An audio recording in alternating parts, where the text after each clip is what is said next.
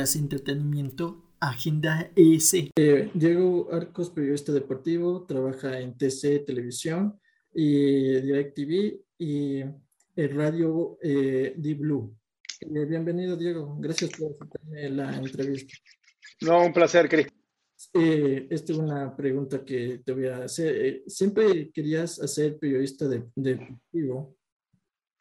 Eh, iba a estar vinculado en esto de una u otra manera, sea como deportista, como entrenador, como periodista. O sea, creo que todo lo he hecho en algún momento de mi vida, pero yo sabía que iba a estar vinculado en algo que tenía que ver con el deporte. Creo que lo sabía desde que tenía 10 años, sin exagerar, sin querer hacerme el muy de que esto nació para mí o cualquiera de esas cosas que se pueda llegar a pensar, que quiero hacer pensar. Yo creo que a esa edad ya me di cuenta que yo no iba a concebir tal vez no estar en algo en mi vida que no tenga que ver con el deporte involucrado, me refiero. Ya, eh, cuéntame, cuando fuiste eh, a cubrir la, los Juegos Olímpicos y cómo se, te sentiste la victoria de Richard Carapaz en los Juegos Olímpicos de Tokio del 2021? Fue bastante raro porque el mundo ha estado teniendo nuevas costumbres últimamente por lo que todos conocemos por la pandemia. Entonces, Tokio tenía muchísimas restricciones, muchísimas restricciones en cuanto a lo que podías hacer, a dónde podías ir, qué podías hacer, cómo podías trabajar. Entonces, lo de Carapaz para mí fue hasta cierto punto frustrante, porque yo no estaba en Fiji donde él ganó la medalla. No dejaron ir a los periodistas allá. Eh, porque como acabamos de llegar, tenías que tener más de tres días de llegado para poder movilizarte a un lugar de competencia fuera de Tokio. Y yo tuve un problema en Dallas, igual no hubiera alcanzado. Entonces, para mí el triunfo de Carapaz, si bien en lo emocionante fue maravilloso, desde el punto de vista profesional fue muy frustrante, porque estando en Japón, no estaba en Fiji, donde fue la prueba. Y después, al tratar de entrevistarlo, estuve a punto de romper las reglas del comité organizador porque me quise ir a verlo al aeropuerto para entrevistarlo y tuve un dilema moral que me duró, bueno, en el transcurso del tiempo en el que yo sabía que él iba a estar en el aeropuerto, este dilema moral me duró horas de una pelea intensa, si iba o no iba, y después tres días después si debía ir o no debía ir, porque si yo me iba al aeropuerto, eh, corría el riesgo de que me expulsen de los Juegos Olímpicos porque estaba haciendo algo que estaba prohibido. Entonces, hay muchas sensaciones y muchas pequeñas historias y capítulos dentro de lo que fue la medalla de oro de Carapaz en Tokio. Eh, cuando fuiste a, la pelea de eh, Chito Vera, ¿cómo te sentiste en esa cobertura que cuando ganó Chito Vera? Hay que entender que como periodista tú tienes que hacer tu trabajo profesionalmente y tratar de desligar un poco la parte de aficionado, por lo menos yo lo veo así. Entonces, si bien cuando vas a estas competencias, lo estás haciendo basado en una audiencia o en un público ecuatoriano, porque no vas a ir a cubrir la pelea Chito Vera para que te vean en Costa Rica o en Nicaragua, sino para Ecuador. Eh, tratas de en el momento de la pelea ser eh, lo, mayor, lo mayormente, eh, lo, más profesional posible, trato de decir. Dentro de ti, en tu interna, estás muy atento y con intenciones firmes de que quisieras que gane, que es lo que quieres, pero yo en mi conducta tal vez soy un poco más al antiguo y no me, no me adapto un poco a las audiencias nuevas que le gusta ver al, al periodista gritar, llorar y sufrir. A veces te, te sale, ¿no? Pero yo, yo lo he vivido bien, entonces viendo la prueba trataba de ser muy ecuánime, muy profesional en lo que estaba haciendo y después informarlo, ¿no? Estaba informando lo que pasaba con Chito, y no entrevisté al rival ni otras personas, ¿no? Era para audiencia ecuatoriana. Y sí, me emocioné muchísimo, por supuesto, y me impactó porque nunca había visto una pelea de UFC a ese nivel en vivo y verla en vivo es, es, impactante. Es una cosa verla en televisión y otra cosa verla en vivo por, por cómo suenan los golpes, porque literalmente te salpica sangre si estás cerca del octágono. Y es un espectáculo que a muchos no les gusta, que muchos no lo consideran deporte. E, es, fuerte, eh, tiene su radicalismo en cuanto a, a la forma de, de, que dos personas se encierren en un octágono y se entran a golpe limpio. Pero no podemos negar al mismo tiempo que es uno de los deportes de mayor crecimiento en el mundo y que tiene un ecuatoriano protagonista y otros que ya vienen con Aaron Cañarte y Malcolm Morales. Entonces, como periodistas tenemos que saber escoger o seleccionar historias que van a tener recepción en base a detalles técnicos, argumentos, evidencias que te van a ayudar a entender que, que esa historia o eso que vas a cubrir va a tener una buena repercusión o una buena audiencia. ¿Y te gustaría narrarlo, este deporte del UFC, con el ecuatoriano eh, Chito Vera. Si bien yo creo que sí podría estar capacitado para narrar, yo tengo 51 años eh, y a mí cuando yo tenía unos 23, 24 me propusieron ser narrador de fútbol y en ese entonces vivían todavía todas las leyendas de narración de fútbol del Ecuador como Petronio Salazar, eh, Pepe Murillo, Alfonso Chiroboa que sigue con nosotros. Eh, entonces yo decía, yo no puedo meterme en este mundo donde hay unos monstruos y quedar mal y me dio vergüenza no sé hoy en día si fue una buena o una mala decisión, pero me siento capacitado, sé que puedo hacerlo. No sé si será un gran nivel, si será, pero lo puedo hacer, lo puedo hacer. Eh, si me toca hacerlo algún día, sí, tendré que hacerlo y, realmente prepararte en todos los aspectos técnicos que demanda eh, conocer todo lo que encierra un combate de UFC. ¿Y por qué ya no se transmite en la televisión, en TC, televisión, esto, el programa Esto es Fútbol? Porque el, horario en el que salía eh, para televisión tradicional no estaba teniendo resultados. Era un horario que eh, eh, técnicamente era a las 12 y por programación que se va corriendo desde las 6 de la mañana terminaba saliendo al aire a veces a las 12 y 40, 12 y 35. inicialmente el proyecto era con, periodistas de Gol TV, a quienes Gol TV no les dio permiso para salir en TC, que eran Carlos Víctor Morales, Andrés Hushmer eh, entonces, cuando ya vimos que el programa estaba saliendo a las 12 y 40 y que hay un importante, una importante cantidad de gente que eso ya está dormida, más no tener todo el equipo que queríamos inicialmente, dijimos vamos a jugárnoslas por internet a ver cómo nos va. Eh, y salió maravilloso, la movida salió maravillosa. A mí me gustaría que pueda salir algo en TC, pero otras cadenas no permiten que salgan en TC algunos de sus talentos.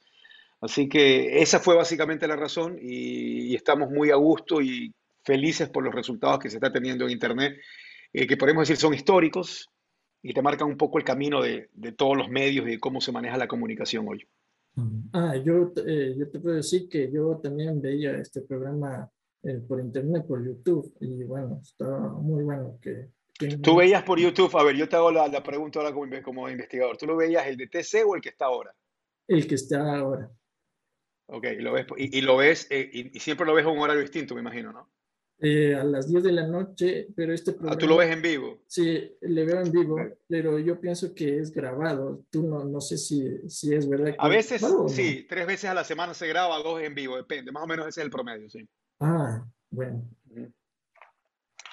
Y, y, como, eh, como eh, había en este programa que tú también estás en, en Marca 90, esto también da conflictos entre colegas o no, no tanto como yo he visto? No, todo tiene que ser muy profesional. Eh, el, los trabajos audiovisuales van a tener algo de entretenimiento, mucho a veces es entretenimiento, pero entretenimiento con una firmeza en tu argumento. tampoco es que es un guion.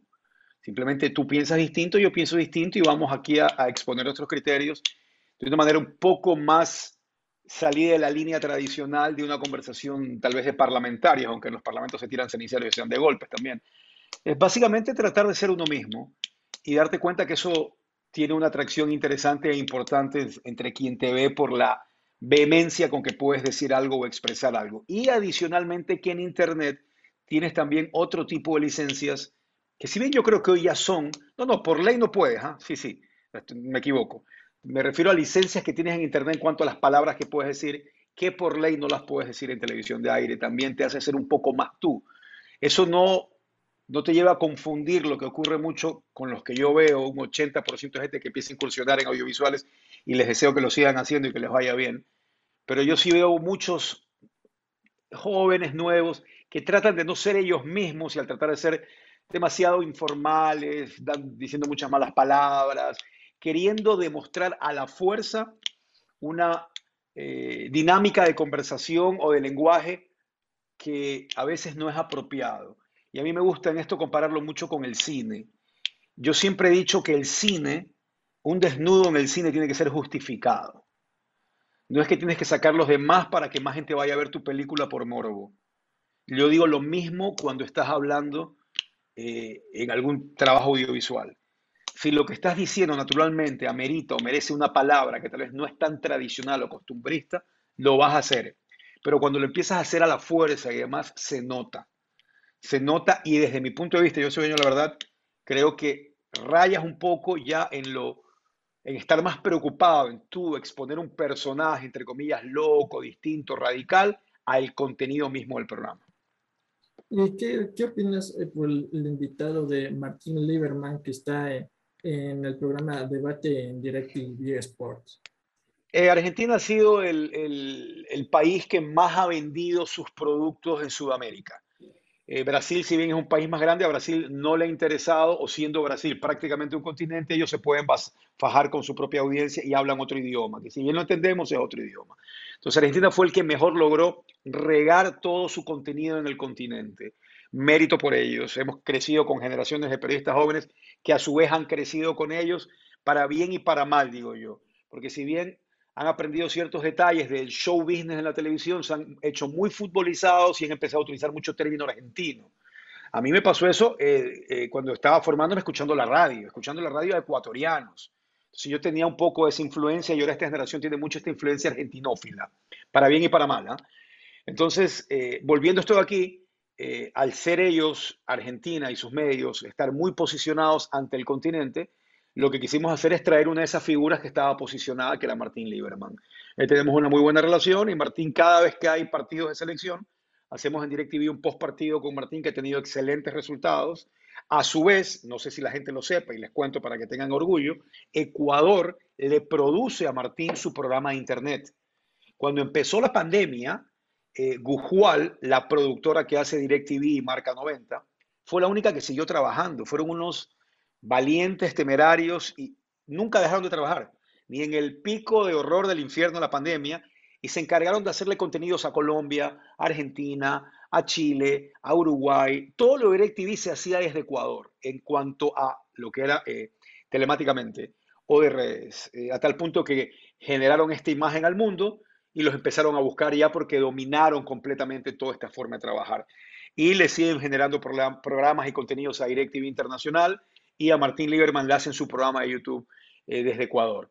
Entonces, hay una muy buena relación y nos ha ido bastante bien, nos ha ido bastante bien, siempre manteniendo nuestras líneas de decir lo que pensamos. Tú puedes decir lo que piensas, tú no tienes que decirle a nadie que piense como tú. Lo importante es que se respete como lo dices y que no trates de imponer tu criterio ni tu pensamiento a los demás, sino simplemente que sea tu verdad sin ser la absoluta. Eh, Diego, eh, yo quería eh, consultarte. Martín Lieberman puede estar el próximo año en, acá al Ecuador para el partido. Él ha querido venir constantemente, pero tú sabes cómo están las dificultades de viajar ahora y todo esto de acá. Y siempre que terminamos el programa y nos quedamos conversando, dice, estoy loco por ir, quiere venir. Él ha tenido unos años difíciles porque estuvo una nueva negociación. y al menor descuido dice que quiere venir a descansar a una playa. Y, eh, y que en Argentina ya no sé si está acabando el frío, ya viene el frío. Entonces, eh, básicamente lo que a ellos les gusta es veranear, como dicen en Argentina, pero nuestras agendas de trabajo son muy fuertes. Eh, en el periodismo deportivo yo ya quisiera tener un solo trabajo y de esa manera poder sumar todo lo que ganas entre varios trabajos. Entonces, si tienes vacaciones en un medio, no tienes en otros dos. Entonces, no es que estás completamente libre, entonces no tienes mucho tiempo para viajar. Eh, de vacaciones, vacaciones, porque viajas para trabajar. Entonces, cuando viajas para trabajar, tienes que ver la manera de poder salir por la radio, por la tecnología. Igual los informes que haces yo los hago para TC y para DirecTV. Y en Marca 90, pues siempre puedo hacerlos de esta manera. Entonces, es muy difícil cuando eh, Martín está con los programas de internet, acaba de regresar a ESPN, tiene la radio.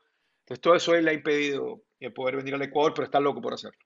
¿Y tienes una anécdota cuando tú has viajado en los mundiales, en el Brasil, en Sudáfrica? Debo tener unas 3.650, si son ocho mundiales. Eh, sí, muchísimas, muchísimas. Yo siempre cuento, además del alemán, que todo el mundo la volvió famoso y viral porque se adapta un poco más a la era de nuevas audiencias. Eh, en el 94, que fue mi primer mundial, yo estaba realmente eufórico, no lo podía creer. Era una realización con 23 años estar en, en una Copa del Mundo, iba a cumplir 24. Eh, yo fui chofer un día de Eric Cantona, el jugador del, del, Manchester United. De Francia no había clasificado a la Copa del Mundo, le estaba comentando para otras cadenas inglesas y terminó un partido en Nueva York y yo tenía carros alquilados que me daba la, la, la, la televisión eh, y yo me regresaba al hotel y yo, yo había visto que Eric Cantona estaba hospedado en el mismo hotel donde yo estaba. Se le dije, Eric, yo voy al Drew Inn, si quieres te llevo. Me quedo viendo raro, me dice, ¿seguro? Sí, sí, sí, sí. Era un viaje de 20 minutos y conversamos muy amenamente los 20 minutos. Me quiso pagar, le dije que no. Yo con esto deduje que era mi nuevo mejor amigo, ¿no? Al día siguiente lo vi en el lobby y me saludó. Pero en todo caso, eh, siempre, y, no es como ahora que tenemos teléfonos a la mano para hacer fotos y todo. Es decir, no tengo un testimonio de eso, no tengo una, una, una, forma para probarlo, pero es una muy buena anécdota. Por suerte, cuando entrevisté a Maradona en ese mismo mundial, la entrevista está ahí. Eh, y ya te digo que esos otros mundiales no podías estar captando todo como a mí me gusta hacerlo. Yo ya en Sudáfrica empecé a hacer un tras cámaras del mundial, porque sabía lo que era pero me hubiera gustado hacerlo en Alemania, me hubiera gustado hacerlo en Japón, Corea, me hubiera gustado hacerlo en Francia o en Estados Unidos también. ¿Y en Rusia tienes eh, esta anécdota en el Mundial? Bueno, en Rusia lo que pasó con el alemán, que incluso algunas compañías quisieron traerlo aquí para hacer una activación. Eh, Rusia mm, creo que fue el primer mundial que nos enseñó a cómo eh, trabajar remotamente y digitalmente y darte cuenta que ya tenías éxito. Eh, muchísimos medios, por decirte, un 60% trabajaban con su celular y, en línea. Y yo creo que lo de Rusia nos enseñó esto y nos dio la pauta de lo que se viene en Qatar en cuanto a la cantidad de gente que va a trabajar así. Porque antes tenías que invertir en el viaje, en el hospedaje, en la transportación, más todos los equipos que llevas. Ahora llevas un celular y un trípode y una luz y estás hecho ya. Entonces mucha gente va a empezar a trabajar así. Y, va a haber más competencia y al final del día el beneficiado va a ser el, televidente o, la, o la audiencia que te quiera seguir si quieres tener un poco de ego, vas a querer que te vean a ti, que te sigan a ti. Pero Rusia, Rusia fue difícil para mí porque por opinar distinto al presidente de la federación nos negó la credencial y en Rusia estuvimos sin credencial. Y trabajar una Copa del Mundo sin credencial de prensa es como estar desnudo, es horrible, horrible, horrible, ¿no? Se te corta tu, tu plan de acción de una manera drástica y para que la gente lo entienda, la FIFA envía a cada federación nacional de cada país códigos para que tú, al pedirle este código a su federación, te puedas ingresar. O sea, yo tengo que entrar a la página FIFA y para poder acreditarme, tengo que poner un código como de 14 letras y números y ese código te lo da tu federación. Si tu federación no te lo da, no puedes acreditarte. Entonces fuimos a pedirle a la federación y nos dijeron, no, pues si ustedes nos critican, ¿y eso qué tiene que ver? Entonces un poco de periodistas nos quedamos sin, sin credencial e incluso algunos dijeron, ¿para qué voy a ir? Eh, pero yo igual fui, yo igual fui, hice una producción independiente y, y compré entradas como aficionado y, traté de hacer coberturas sobre la Copa del Mundo sin poder entrevistar a los jugadores, que fue algo que me frustró muchísimo. Fue el primer mundial en que no entrevisté a un jugador protagonista, porque no tenía credencial. Pero bueno, así tocó y lo que hice fue hacer los ajustes. Eh, Diego, ¿tú vas a estar en el próximo Mundial de Qatar? Espero, no pasa nada de aquí hasta allá. Sí, en marzo tengo que viajar ya a cubrir el sorteo y ya empezar a dar un poco de vueltas a los lugares y enseñárselos a los ecuatorianos desde el punto de vista ecuatoriano.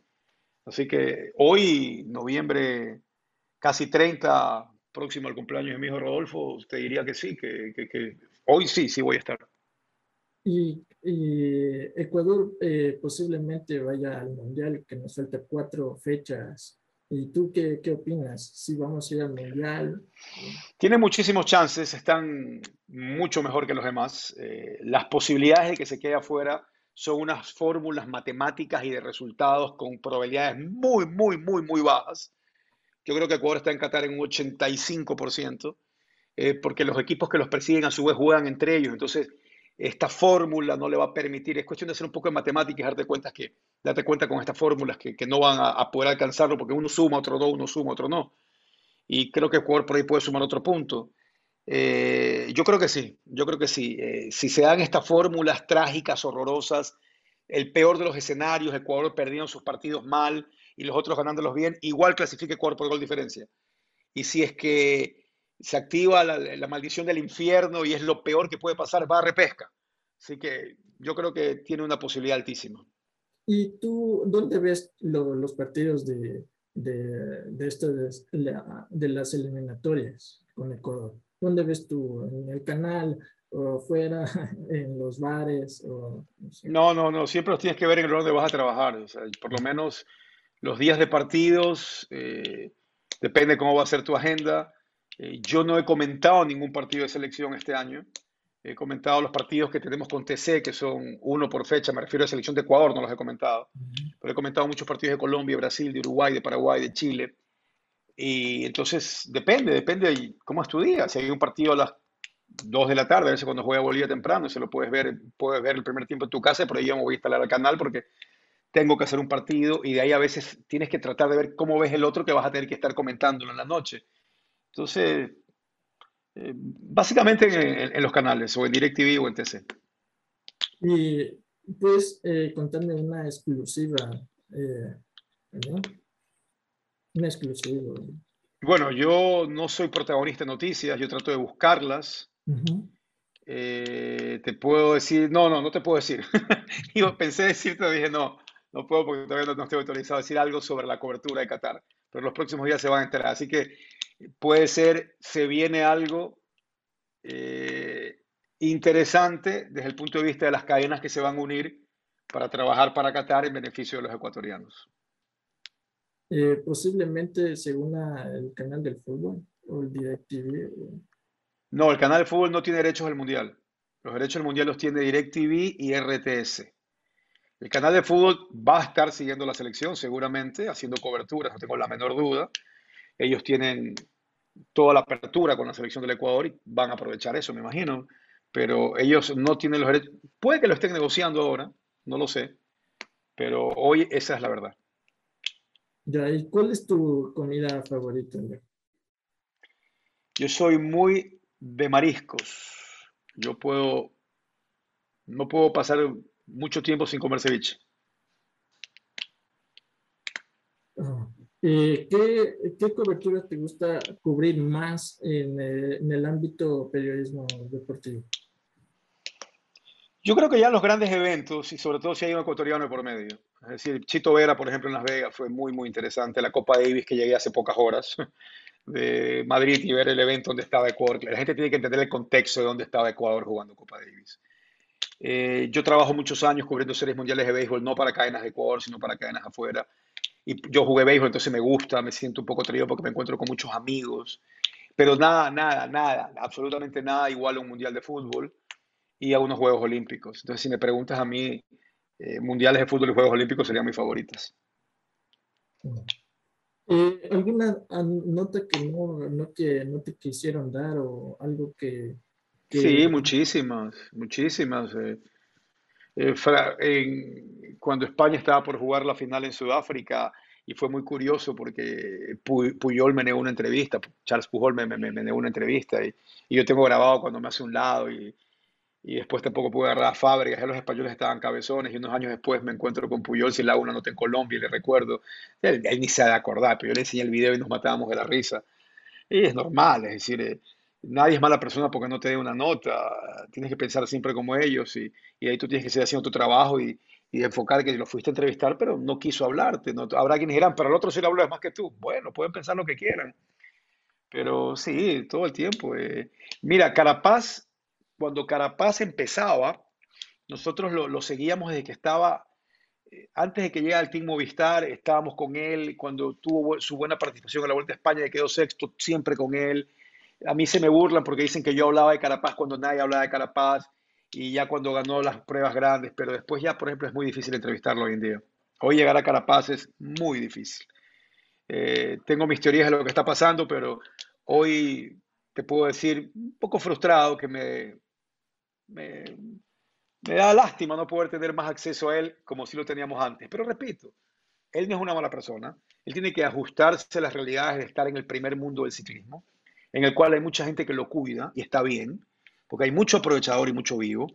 Están atrás de él a veces por pedirle favores, pedirle dinero, pedirle donaciones, y tienes que ver de dónde vienen, cuidarlo mental y tenerlo bien mentalmente, porque a veces eh, a Carapaz le puede llegar un amigo de la infancia al colegio que le cuenta una historia terrible de su vida y le pide dinero y Carapaz se desconcentra de su carrera. Entonces, quienes lo cuidan tienen que estar muy pendientes de eso. Y puede ser un periodista también. Entonces, eh, entiendo, pero me frustro porque quisiera entrevistarlo.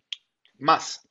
Eh, Carapaz ya cambió el, su representante, ahora es su hermana que, que, le, que le, hace la... Sí, cambia, pues mira que no, no, sé, yo tengo aquí algunos nombres, eh, ya voy a contactarlos, pero sí, mira que en esta, mira ahora que Chito Vera ganó en el Madison Square Garden, yo dejé que pase un poco el tiempo, yo lo puedo llamar todavía directo a Chito, todavía, entonces lo voy a llamar a ver si esta semana ya lo, o sea, le dije, ya, ya pasó el tiempo ya para conversar esta semana, y me dijo, sí, sí, sí, sí, sí, Pero Chito también es otro atleta de primer mundo y de alto rendimiento. O sea, hay que entenderle sus cabezas y cómo están enfocados en algo y no quieren ningún tipo de distracción. Y en determinado momento el periodismo es una distracción. Entonces yo te estoy contando algo que ya es una historia de cómo llegar a Chito. Ya hay una historia. Pero la historia sería mucho mejor si ya puedo conversar con él. Pero hay que comprenderlo, hay que comprenderlo. Como yo le digo a la gente que trabaja conmigo, a quienes están bajo mi cargo, vayan a buscar a esa persona que quiero, necesito una entrevista con él hoy sobre tal tema. Entonces, a la final esa persona no quiso hablar.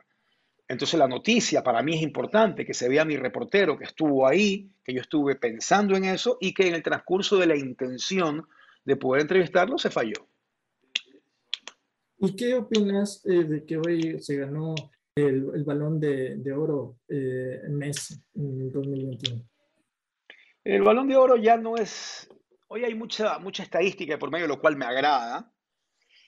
No quiero que se deje a un lado el factor humano también, pero hoy la industria del fútbol es demasiado fuerte y no puedo alejarme de pensar que también estos premios van un poco a la mano de la presión de la cantidad de dinero que ponen los sponsors para que gane uno u otro. No estoy diciendo que Messi no lo merecía, aunque yo no se lo hubiera dado, pero es lo que pienso. Ah, lo hubieras dado a, al polaco. Lewandowski lo merecía, definitivamente. Lewandowski es un jugador que ha sido tan injusta la era en la que le ha tocado vivir y el no ser tan mediático. Y para ti, eh, eh, cuando ya el 5 de, de diciembre, para, eh, para ti, ¿cuál sería el ganador del campeonato ecuatoriano de fútbol? Es imposible decirte el 5 de diciembre porque la final es hasta el 12. Creo que, a mi, a mi criterio, Independiente tiene más porcentaje favorito. Creo que es un equipo que tiene más chance de ganarlo pero va a encarar y entrar nuevamente en esta dimensión del terror, de que cuando te ponen un preconcepto de que no ganas en determinado momento o que arrugas, liberarte de los preconceptos cuesta. Y Independiente va a tener que demostrarlo, lo demostrando jugando, ganando y siendo campeón. Va a ser una gran final, eso sí te lo puedo decir. Eh, muchas gracias por tu tiempo, Diego. Y bueno, eh, último mensaje para ti, Diego. Yo agradecerte, espero que toda la gente que estudie comunicación, periodismo, quería involucrarse de alguna manera a esta carrera, no tengan miedo a, a, buscar nuevas historias, a hacer lo que nadie les pide que haga, a creer que si tienen instinto para buscar tal o cual detalle, lo trabajen y lo expongan bien, que, que se dediquen a hacer bien sus trabajos, no lo hagan rápido ni al apuro, eh, y, que, y que lo disfruten, que lo disfruten y no van a tener que trabajar nunca en su vida, sino van a estar simplemente todos los días en, haciendo lo que les encanta.